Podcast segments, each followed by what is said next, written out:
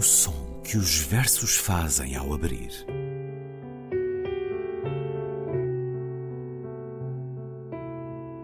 Se leio um livro e ele torna o meu corpo tão frio que fogo nenhum o pode aquecer, sei que isso é poesia. Emily Dickinson. Com Ana Luísa Amaral e Luís Caetano.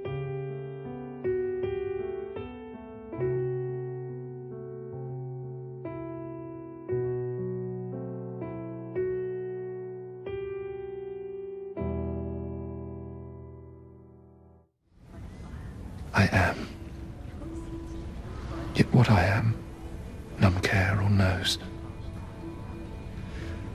My friends forsake me like a memory lost. I am the self-consumer of my woes. They rise and vanish in oblivious host, like shadows in love's frenzied, stifled throes. And yet I am, and live, like vapors tossed. Long for scenes where man hath never trod, a place where woman never smiled or wept, there to abide with my Creator God, and sleep as I in childhood sweetly slept, untroubling and untroubled, where I lie, the grass below, above the vaulted sky.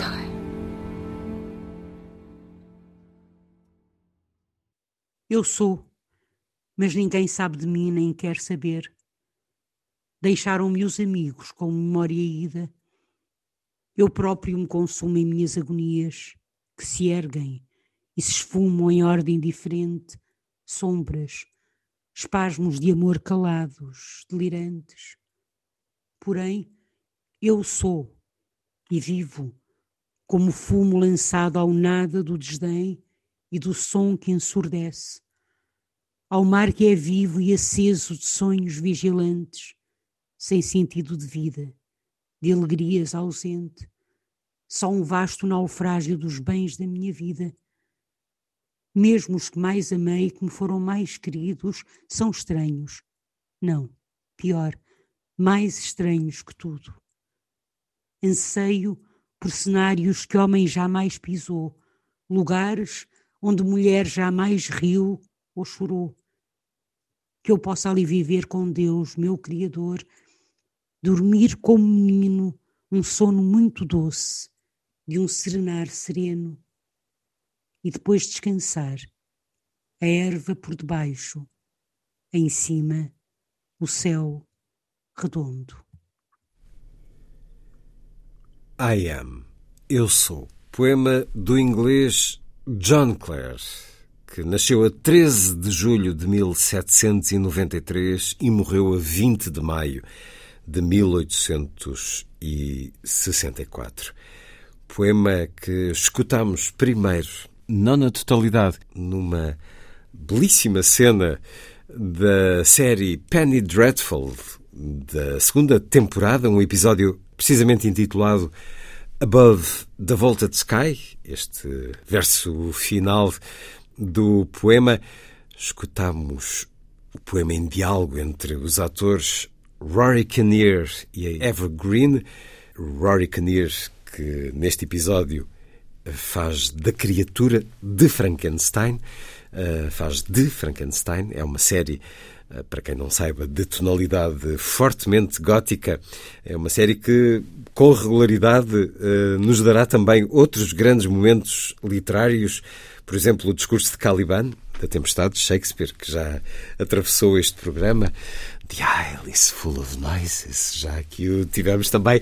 Bom, escutamos primeiro então John Clare na leitura representada de Rory Kinnear e Eva Green, na série Penny Dreadful, depois na tradução e leitura de Ana Luísa Amaral. Olá, Ana. Olá, Luís. Um poeta que para muitos de nós é desconhecido, não está publicado no nosso país e também marcado muito pela paisagem e pela natureza campestre um homem que nasceu de origens muito humildes.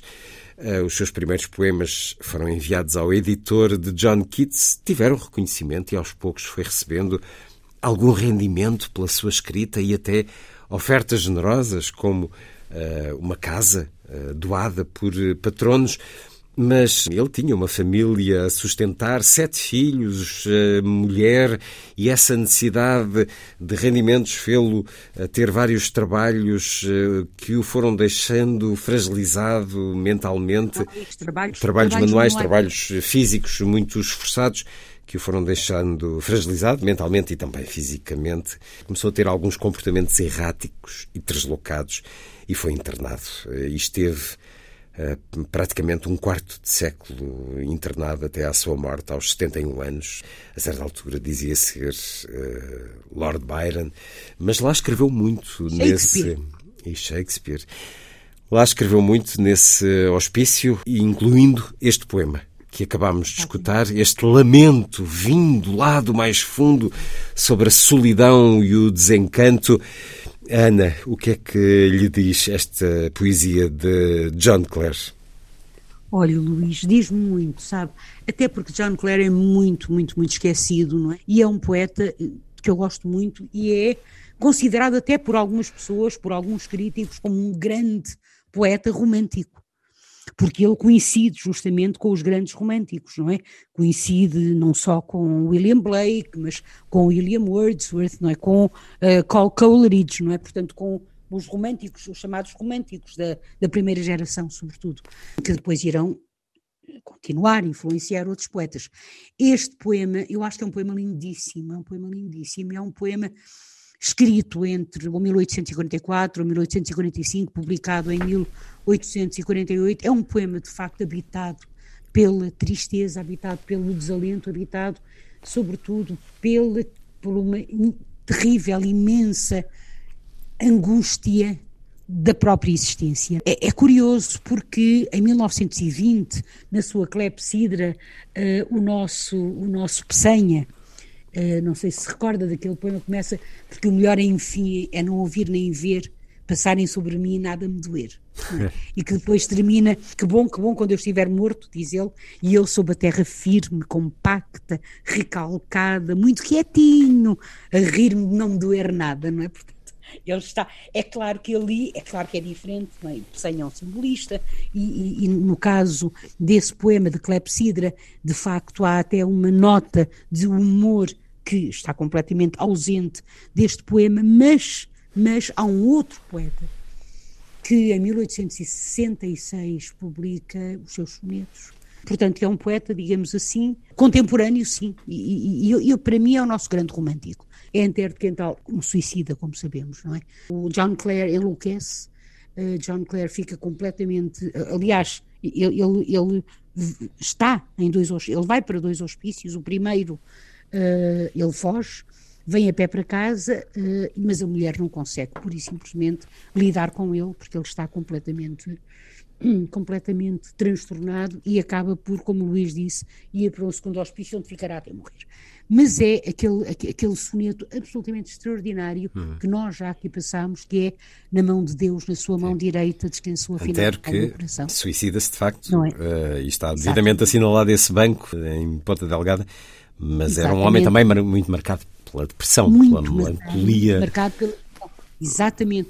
E o poema de Dantero, o soneto de Dantero termina como criança em lôbrega jornada que a mãe leva no colo agasalhada e atravessa sorrindo vagamente selvas, mares, areias do deserto, dorme o teu sono, coração liberto, dorme na mão de Deus eternamente e é muito bonito porque se nós pensarmos na forma como este poema de John Clare termina, não é?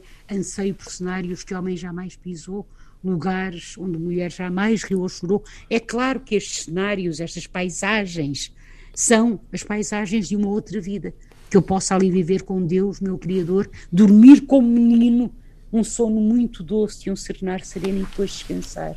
A erva por debaixo, em cima, o céu redondo. É belíssimo, não é? John que, ao que sei, não está de facto editado em Portugal, porventura em alguma antologia, mas mesmo assim, está tudo um poeta estudado em termos universitários ou nem por isso?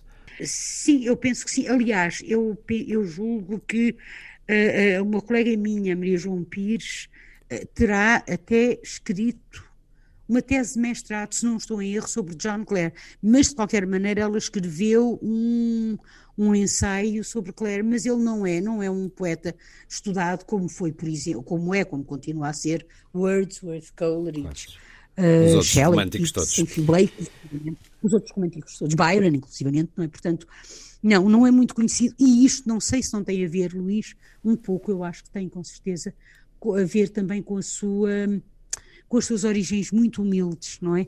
John Clare não era um homem uh, muito letrado, hum, digamos hum, assim. E de grandes relacionamentos. Uh, não era um homem de Junto das elites. E 200 anos depois continua a pagar esse preço? Será possível? Eu acho que sim. Acho Vivemos também, em termos da apreciação poética, discriminação social Talvez. Porque... Discriminações sociais, com certeza. Claro. Não, é? não, mas eu acho que tem, tem sobretudo a ver com o facto de ele não ter sido tão divulgado Sim, e tão conhecido. Claro. E isso depois tudo tem um, Agora, uma consequência. Porque é, que ele não foi, porque é que ele não foi tão divulgado e tão conhecido? Eu acho que tem a ver com isso mesmo, não é? Uh, mas isso é o problema também, porque é que nós estudamos, porque é que eu, quando fiz as minhas provas de professora associada, tive que justificar porque é que ia trabalhar três mulheres e não três homens. Portanto, é a mesma coisa, não é? Porque eu escolhi na altura Browning, Rossetti e Dickinson e podia ter escolhido Whitman, uh, Rossetti homem, Dante Gabriel Rossetti e Robert Browning, em vez de ser Elizabeth Barrett Browning, não é? Mas escolhi Elizabeth Barrett Browning, uh, uh, Christina Rossetti e Emily Dickinson. E tive que escrever um capítulo a dizer porque é que escolhi três mulheres e não os três homens. Se fosse três homens, ninguém me tinha pedido eu escrever rigorosamente Não tenho nada. dúvidas nenhumas. E é por isso que temos também um especial gosto em trazer John Clare, o inglês John Clare, que nasceu em 1793, a este programa, tal como tantos outros autores. John Clare, ouvimos no início essa série de tonalidade gótica, Penny Dreadful a dar-nos a leitura do poema I Am, Eu Sou. Mas como temos uma outra leitura maravilhosa, uh, também de um ator, Tom Hiddleston, a dizer uh, I am, é com ele, com Tom Hiddleston, que vamos uh, terminar com esta rima final. Ana, até para a semana. Até para a semana, Luís.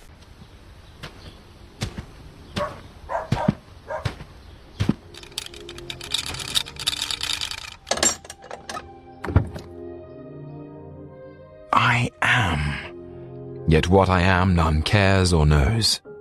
My friends forsake me like a memory lost. I am the self-consumer of my woes. They rise and vanish in oblivious host, like shadows in love's frenzied, stifled throes. And yet I am, and live like vapors tossed into the nothingness of scorn and noise into the living sea of waking dreams, where there is neither sense of life or joys, but the vast shipwreck of my life's esteems. Even the dearest that I loved the best are strange, nay, rather stranger than the rest. I long for scenes where man hath never trod, a place where woman never smiled or wept, there to abide with my Creator, God and sleep as I in childhood sweetly slept, untroubling and untroubled where I lie, the grass below, above, the vaulted sky.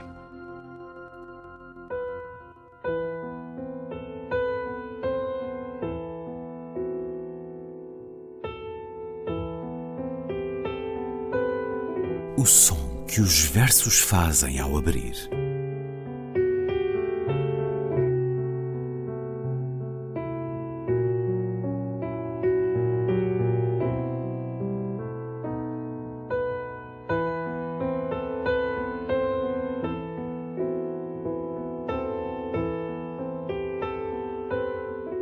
Com Ana Luísa Amaral e Luís Caetano.